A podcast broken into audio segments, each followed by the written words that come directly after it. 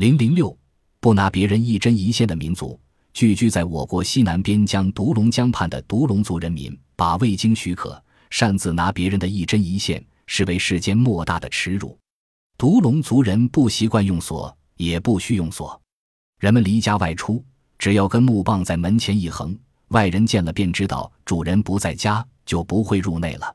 在山上发现野蜂、草药，砍下柴禾、木料，只要在旁边压上一块石头，就表明此物已有了主人，别人见了便不会去动了。出门远行，为了减轻负担，把返回时吃用的物品挂在沿途的树上或岩洞里。